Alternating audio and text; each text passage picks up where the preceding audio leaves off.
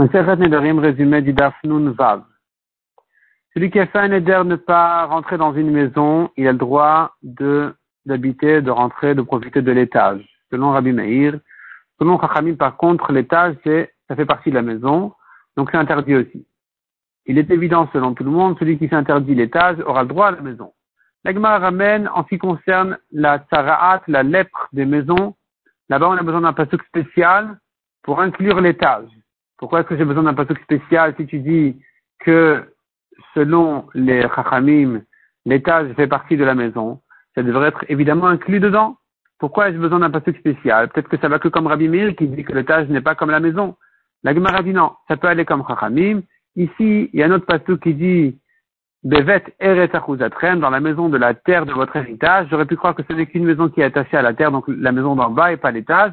Bien, ce pasuk me dit que l'étage aussi est concerné par la route. La Gemara ramène encore un enseignement qui dit, un homme qui dit à son ami, une maison de ma maison, je te vends, il peut lui montrer l'étage.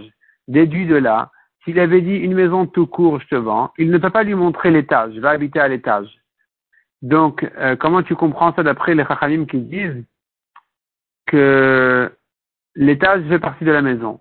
La Gemara euh, répond à cette question aussi.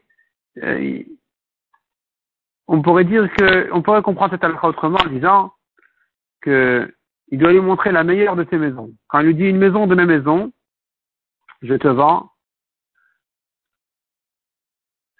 il doit lui montrer la meilleure. Mais une maison tout court, il n'a pas besoin de lui montrer la meilleure. Il peut lui montrer n'importe laquelle.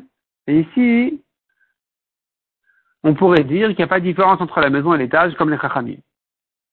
Mishnah suivante. Un homme qui a fait un éder du lit. Il s'interdit le lit en éder. Il aura droit à une sorte de lit qui s'appelle dargash. Selon Rabbi Meir, selon Chachamim, ça fait partie du lit. Donc, c'est interdit. Celui qui s'interdit le dargash, c'est sûr qu'il a droit au lit. Qu'est-ce que c'est que ce dargash en question? La Gemara propose une première euh, traduction. Il s'agit du lit du mazal. Dans chaque maison, il y avait un lit pour le mazal, un lit qui porte bonheur pour la maison, et c'est ça le lit dont on parle ici. Et la Gemara ramène plusieurs euh, halachot concernant ce dargash en question pour vérifier si à chaque fois on pourrait le traduire comme le lit du bonheur, le lit du mazal, est-ce que ça peut marcher ou pas, surtout à propos du Havel, l'endeuillé, qui doit retourner ses lits, le dargash aussi, il le retourne ou pas. Donc il y a des halachot spéciales par rapport à ça, ou bien il s'assoit sur le dargash, si c'est un Kohen Gadol, il s'assoit en tant que Havel sur le dargash pour, que, pour son premier repas, en tout cas, nous avons, plusieurs alakhot concernant ce dargash, où il faut à chaque fois vérifier qu'est-ce que veut dire ce dargash? Finalement, la Gemara dit non, le dargash c'est autre chose. Le dargash c'est un lit de peau. C'est un lit de peau. Et donc voilà, il a la spéciale. Qu'est-ce qu'on en fait? Qu'est-ce que le Havel il en fait? Et donc chez nous, c'est ça la question de savoir est-ce que ça inclut, est-ce que ça rentre dans la définition du lit, dans le neder du lit, oui ou non.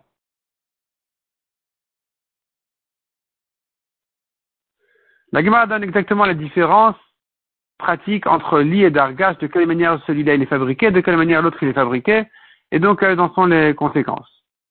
Mishnah suivante. Un homme qui s'est interdit en éder de ne pas rentrer dans la ville, il aura droit de rentrer dans le troum de la ville, dans les 2000 amotes, jusqu'aux 70 amotes de la ville. Dans les 70 amotes de la ville, c'est déjà interdit. Quelqu'un qui s'interdit une maison aura le droit de se rapprocher jusqu'à la maison, jusqu'à là où la porte elle, se claque mais depuis l'endroit où la porte se ferme, il n'a plus le droit de rentrer dans la maison. La Gemara apprend, ramène des psukim pour apprendre que les 70 amotes de la, proche de la ville sont considérés comme la ville elle-même, comme il est écrit à, propos de Yoshua qu'il était à Yericho. Or, il n'était pas à Yericho puisque Yericho était une ville qui était complètement entourée de murailles, enfermée complètement, on ne pouvait pas y rentrer. Donc ça veut dire qu'il était dans les 70 amotes et que ça s'appelle qu'il était dans la ville. La Gemara reprend ce qu'on a vu dans la Mishnah en ce qui concerne qu'à l'extérieur de la porte est considéré comme en dehors de la maison. La Gemara dit, mais à propos de, du Kohen qui doit enfermer la maison dans un cas de Touma, de Tarat, là-bas on voit qu'il doit sortir complètement de la maison. Il ne veut pas se tenir en dehors de la porte, à l'endroit où il y a encore le linteau, il y a, encore le, cadre de la porte, c'est pas bon, il doit sortir complètement. Et donc, pourquoi tu me dis que ça s'appelle en dehors de la maison? Réponds la Gemara là-bas, il y a un passage spécial qui vient m'apprendre qu'il doit sortir complètement. Mais sinon, en principe, quelqu'un qui s'interdit la maison aura le droit de se tenir à l'endroit euh, en, dehors de la porte de la maison, même si c'est encore couvert, ça ne s'appelle déjà plus la maison.